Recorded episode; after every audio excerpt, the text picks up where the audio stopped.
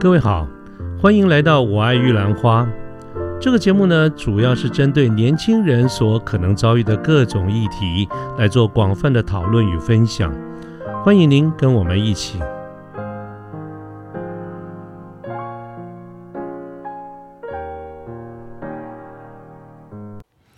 嗯，各位早安，我是卢天记。现在是民国一百一十年的四月十三号星期二的上午。那么最近呢？又到了一个求职转职非常畅旺的这个季节，就是春节过后嘛。我想每年到了这个时候呢，就会有很多的呃职位释放出来，所以我在整个的这个职求职转职的这个市场上面，其实是蛮热络的。那么因此呢，我也会常常有蛮多的这个机会，跟很多的朋友一起来做一些讨论。那么这些讨论的议题呢，不外乎就围绕着几个重要的主题，包括嗯怎么面试啦，怎么选择啦之类的哈。那么今天呢，我也想就这个部分、这个方向跟大家谈聊聊其中的一个蛮热门的一个话题哈，就是怎么怎么样谈判薪水。呃，请各位稍微注意一下哈，我刚刚讲的不是谈薪水哦，我们今天讨论不是谈如何谈薪水，是如何谈判薪水。我觉得这两个稍微有一点不太一样。那么本来呢，按照我原先的这个计划，我们今天是要录其他的这个主题的。不过是因为昨天晚上临时接到朋友的一个联络哈，那么他有特别谈到这件事情，那么我也当然就是我就我个人的一些主观发表了一些意见，跟他讨论一下意见。那么也针对这样子的一个议题，我若有所思啊，其实是有所感受的，所以我就临时调换了一个顺序。所以我们今天呢就改了一下这个题目，谈谈看怎么样。谈判薪水哈，所以我们今天想跟大家报告的一个重点，是一些个案的这个分享啊，到就不去谈这个薪资结构，薪资结构的组成其实有它学理跟实务上的一些做法，不过我们今天就不谈说怎么去谈这个薪资的这个结构，那么因为我觉得有点乏味哈，我们今天主要就是想就昨天朋友的这个 case 来跟大家做一个分享，当然了，呃，就是因为是分享。朋友的实际上的一个状况，所以我包括状况，包括呃数字啊等等，我都会做了一些调动啊。那么这个尊重我们朋友的个人的隐私，但是我想拿这个 case 来出来当成一个蛮好的一个一个案例，跟大家分享一下我是怎么看谈判这件事情的。那么，嗯，简单来说一下哈，就是我这个朋友呢，昨天他跟我联络，那么他现在也正好在处于这个转职的这个阶段，但是他不是刚毕业的，他其实是非常有经验的，所以他的年资其实蛮深的，所以这一次呢，在这个转职的过程中，其实蛮热门，至少目前为止就已经有两家公司啊跟他算是谈定了哈，我我们就简称 A 公司跟 B 公司。那么以拿以进度而言，A 公司。的这个所谓的 offer letter 哈，这个 offer 是已经拿到了，B 公司还没有，但是也是指日可待，都很确定了。那么，嗯，当然 A 公司的这个 offer 也相当不错啊，这个接近接近两百哈，我觉得我觉得就就一般来说算不差的，蛮蛮好的哈。那么，但是呢，以整个的包括各方面综合的考量，包括产业啦，包括公司啦等等。各种的这个因素，我这个朋友他比较喜欢去 B 公司，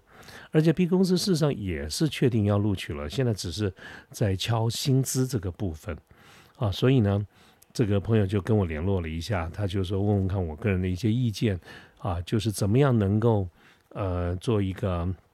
做一个 leverage 哈，就是说怎么样能够，因为他已经拿到 A 公司的这个 offer 了嘛，有没有什么方式可以用 A 公司的这个 offer 来增加他的谈判力？去跟 B 公司来谈到一个更好的 package，这是他打电话给我主要的一个目的啊。那么其实呃从底线来看，其实他是想去 B 公司了啊。我们刚刚有谈过，但是呢，就是希望能够多争取一点更好的一些福利。我觉得这个是非常 OK 的，所以我蛮赞成，也我觉得这是一个蛮好的一个 case 哈。所以我昨天就跟他聊了一下。那么当然，中间我们还有聊了一些其他的这个这个事情，我们这边就不去谈它了。我们就单纯拿这个 case 来做一个说明哈。首先，我们我想讲一下刚才呃刚才对这个 case 的这个描述呢，大家很清楚知道，其实它不是一个刚毕业非常 green 非常 junior 的一个一个状况。所以为什么我说今天分享的一个主题不在于如何谈薪水，而是如何谈判薪水啊？所以呃，先跟大家讲一下。那么朋友的这个状况，他的想法就是说，呃，A 公司已经有一个很确定的一个不错的一个 offer，而且那个数字是蛮漂亮的。那么他可不可以，或或者该用什么样的一个谈判技巧，来让 B 公司知道别人开了这样子的一个很好的一个价码，啊，然后再把它往上提。那我综合了一下我们昨天我个人的一些意见哈，然后并且做了一些适当的修饰，啊，就是跟各位报告的时候，我稍微有修饰一下。那么我我的几点结论是这样子的哈，就是说我第一，我觉得薪资这种事情啊。他常常，呃，就是一翻两瞪眼的。那么换句话说呢，就是说，如果像我刚才提到我们这个朋友的这个谈判策略，他希望拿 A 来谈 B，哈，这个呃没有什么不可以的，哈，就是拉 A 打 B，其实重点在 B 而不在 A，哈，这个我觉得没有什么不可以。但是我跟他建议的就是说，你先想好。一件事情，万一不成功的话呢？比如说，B 公司说 “yes”，我很想录取你，但是很抱歉，那个开的价钱我没办法接受啊。请注意哦，各位，他不是按照 A 公司的这个价码，而是他按照 A 公司的价码往上拉啊。就是如果我说对方拒绝的话，该怎么办啊？这是我问我朋友的一个问题，我没有答案，我没有给他答案，因为答案不应该是我来讲。但是我提出了一个问题，就是如果人家拒绝了呢，那是去还是不去？也就是说，这件事情呢，我们不能够单从一厢情愿的这个角度觉得说，哎，万一谈成了，我又可以再加上个几十万，啊，我们应该这个这个反过来想啊，除了美好的一面，也要先想一下以外，我们也要确定这件事情的底线。也就是说，我到底去还是不去？尤其是对方如果说 say no，啊，那么嗯，每个人的对这个事情的看法不一样。我这个朋友他没有马上回答我，但是我相信这个事情这个问题应该要好好的思考，也应该要在他心里，呃，要发酵一下。但是我如果从我自己的这个角度来看的话，我想假设是我的 case 的话，我觉得我我会万一这种情况对方拒绝，我其实蛮 蛮糗的啊。这个原因是什么呢？就是因为这个如果我们拿别人的 offer 来来这个谈判，我希望更高一点，然后呢？呃，这个 B 公司说不要，那最后的结果我还是决定去 B 公司。其实我就觉得，啊，这个是矮矮了一截哈。其实这件事情其实是多多少少有点没面子哈，因为这是我的一个想法，所以我我其实也很犹豫这件事情。那么从这件事情我来推论哈，我我我我把这个 case 暂时先到这边先暂停一下。呃，我的我们的我们的无意到我到无意谈说到最后的结论是怎么样，因为我还不晓得我的朋友最后会是怎么选的。但是我我从这边延伸出来想到的一件事情，就是在许多的时候，我们大家在讨论这方面的一个呃议题，尤其是薪资的时候，我们都通常想的是如何谈薪水啊，或者我们怎么样谈判，或者是说，哎，我应该用什么样的一个技巧，能够来争取到比较好的条件。其实呢，这么多年的一些工作经验下来，我觉得谈判，尤其是商业谈判，重不重要？真的很重要，绝对没有错。但是呢，它不是万灵丹，换句话说呢，我过去也经历过一些状况，就是在在所谓的绝对实力的面前哈，其实谈判技巧真的没那么重要。那换句话说，这个实力是最重要，尤其是所谓的绝对实力，那也就是底线啊。当你在绝对实力里面这个面前，不管你是这个口若悬河，或者是你是结结巴巴。或者是你完全违反了一般所有在市面上这么多的谈判教科书上谈的一些原则，可是只要你有实力，尤其是我过去经历过一些生意上的一些抉择，在对方有绝对实力或者我们有绝对实力的面前，其实就算派一个啊结结巴巴的菜鸟，我们也不会输，或对方也不会输啊。所以绝对实力是才是真正的一个关键点。所以底线是啊呃我我认为关键就是谈判的这个底线啊。要还是不要？那通常呢，我们针对这件事情，常常会有一个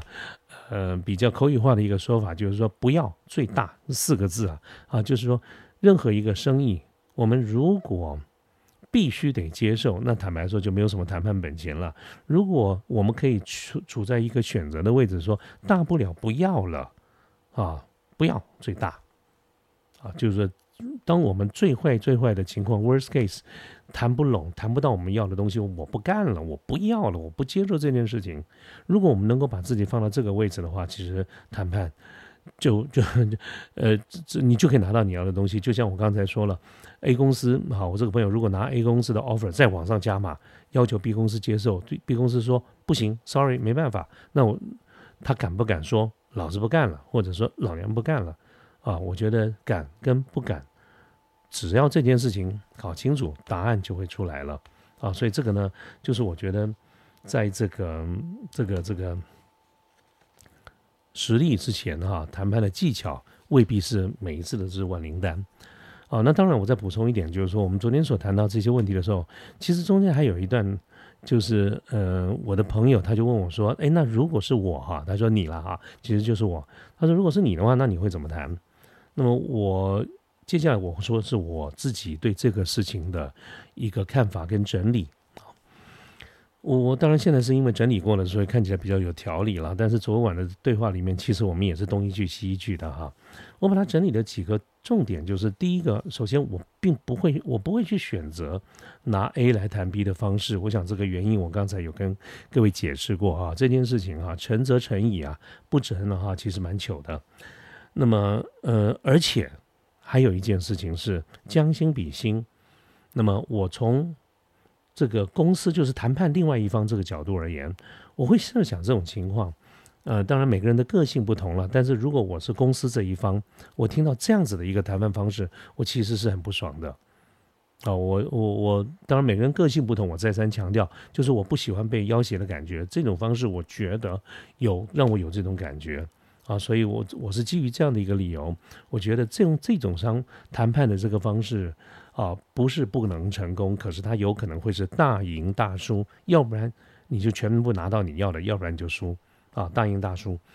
我觉得呃比较比较有风险。那么我会做做什么呢？如果是我的话，我整理了一下我昨天跟朋友所谈到的，我个人的想法，我会。先从 C，我我应该讲，我整个的谈判策略，我就会从所谓的 CP 值这个角度，这个 CP 值就是我们讲的性价比哈，啊，C for cost，P for performance 哈，C 是我们得到的这个收获，P 呃这个付出的代价哈，P 是呃收获，就是对方得到的收获了哈。那么 CP 值这件事情的这个观点怎么样，在我心中啊，对于呃薪资的谈判。它是怎么样的一个发挥呢？首先，我觉得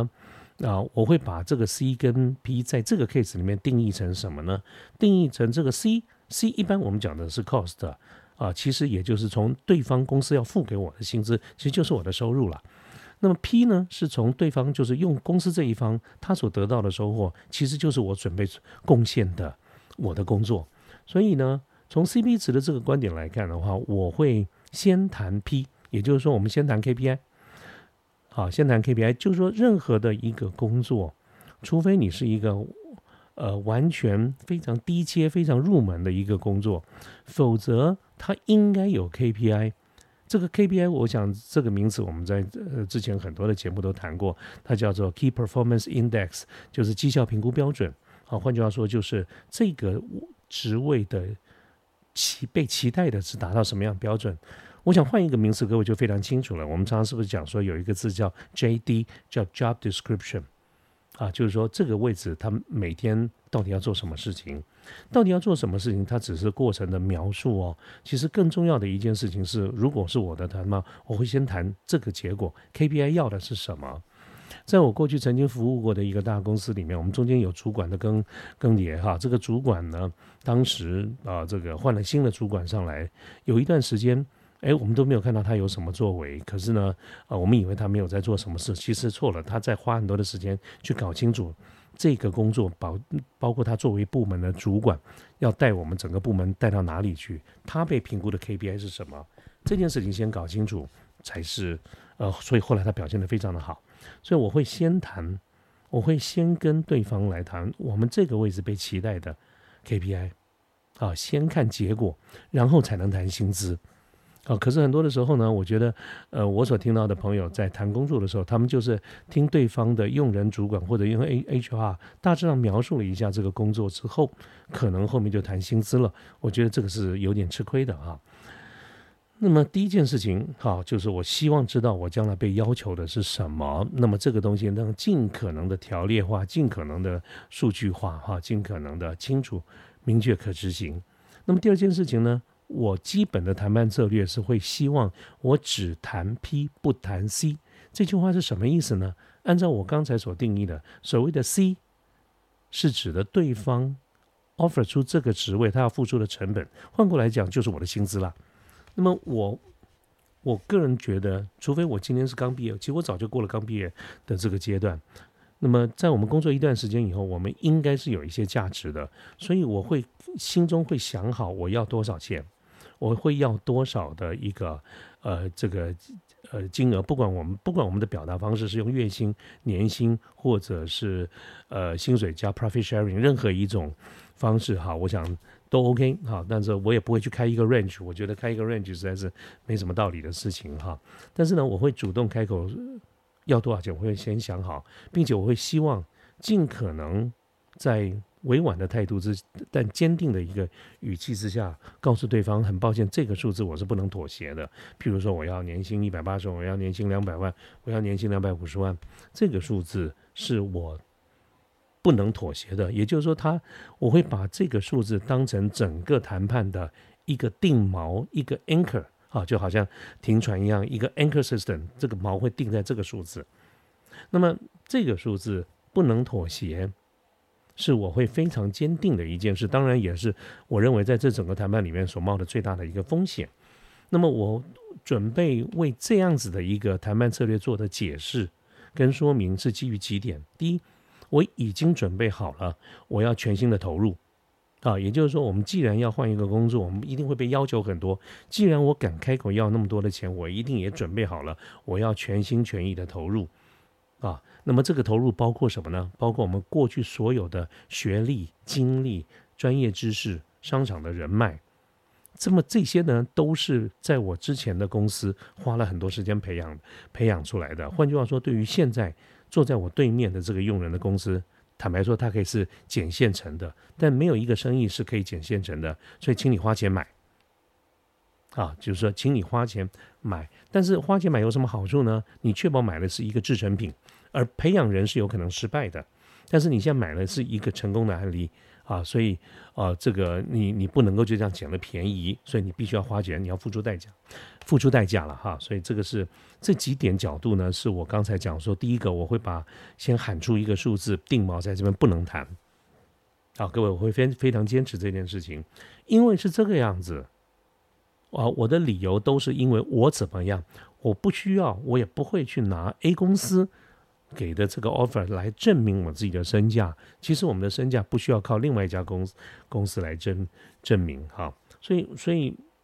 所以这个是我基本的出发点。当然，各位听到这边你会觉得说，非常有可能坐在我们对面这个用人的公司 HR 或者是这个用人主管，他可能会嫌贵，他可能会想知道说，你凭什么啊？那当然这个就牵涉到一般我们在谈到谈到这个如何面试的时候。你一定要有足够充分准备的这些经历，你的战功，请注意，尤其是要战功，不是你经历过多少事情，而是你投投赢过多少场球啊，这个是非常重要的。所以有战功才能这样子谈。那么啊，如果对方觉得啊这个薪水高，那么我愿意谈的是什么呢？我们继续来往 P 加码。换句话说，我们可以谈 KPI。我们可以把业绩拉高，我们把工时拉高。其实一般人不会谈工时拉高了哈，一般人可能会把责任加大。譬如说，我愿意扛更多的责任，我扛更多的 territory，我可以扛更多的业绩目标，可以扛更多的利润目标，或者是我们还可以再兼 product development，类似等等这些工作。也就是说，工作的内容好跟 KPI 是我们可以谈的，但是它必须建立在一个前提，就是 PC 是不能动的。啊，这是我的一个谈法。那么在这个谈的过程中，我我过去有过经验，我也打定主意，如果对方告诉我哪几个讯息，我是不予理会的。第一，我有我有可能听到对方说：“诶，这个不合我们公司的制度，或者是诶，我们恐怕没有办法给你这么高的一个待遇，或者是呃，我们现在一时间没有办法给你这么多，但是我们公司是一个非常有发展的公司，很有潜力的公司，我们有很多的学习机会，我们将来应该呃会呃能够给，甚至可以给给的给的更多啊，呃，这几个部分通常呢，我是听一听，我不会去反驳啊，但是呢，我我是不接受的。那么，因为这件事情呢，都只是解释理由啊。那么，我们基本上是一再再谈一个薪水，我们是要 make deal，这些只是在说明你没有办法做到。那么，那简单讲就是很难成交嘛。那么，还有一种可能的说法，当然是一般有的时候我会听听到，呃，朋友们啊，这个在面试的时候会提过，包括我年轻的时候在面试的时候被提过，后来就没有人再跟我讲了。他说。你以前的薪水哈，因为有的人会问说你以前拿多少钱了啊，或者甚至有人会说你可不可以提出来你以前的这个所得证明或者薪资证明？有的人会说你以前嗯薪水没这么高，你现在忽然间要这么高，好像那这个没什么道理吧？或者是我很难幸福这件事情。那么类似这种的问题，从他的角度来看，其实也没什么不对了哈。但是我觉得，嗯，我是有足够的信心的，就是说我们对于今天未来我要多少薪水。去我们谈这件事情的时候，去参考过去我的行行情，坦白说是没有意义的，因为我过去的行情不论高低，我今后要奉献在你公司里的都不会是过去的我，都是未来的我。未来的我是什么意思？是根据我们刚才谈的 KPI，我们所被要求做的这些事情。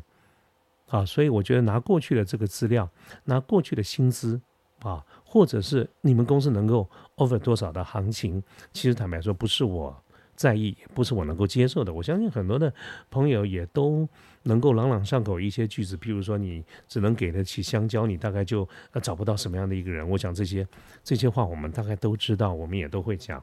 啊。所以我刚才讲的这几个句子啊，我是不予理会的。那不予理会，我当然不会有不礼貌的言语或不礼貌的动作，但是我大概就知道。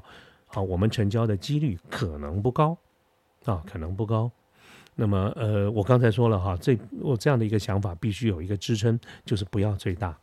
所以我刚才讲了这几个，这个我会处理的方式，我整理一下，简单讲就是说，我的出发点会谈 CP 值，我会先谈 KPI，然后把我要的心中要的一个薪水只讲一个数字，我是不开 range 的，我也对于那种。谈薪资建议你开 range 的这种说法，基本上是比较不认同，我也不会这么做啊。各位问我的话，我不建议你这样这样子做。我只开一个薪水，而且我会把它定锚定在那个地方。这件事情是这个数字是不可谈的，是 non-negotiable 的。我们可以谈的是绩效，我们可以谈的是呃 KPI 的加码啊。这些我讲，这是我的一个一个策略，而我不会去理会。啊，刚才我所谈到的这些，这些我们知我们公司现有的制度啦，我们公司的行情啦等等，那表示你请不起嘛？那你请不起，我们也实在是很难，呃，硬凑合在一起哈。那各位，我像这样子的一个谈法呢，我特别要跟大家报告一下，就是说，第一，这是我个人的一些经验哈，个人的一些经验。那么，嗯，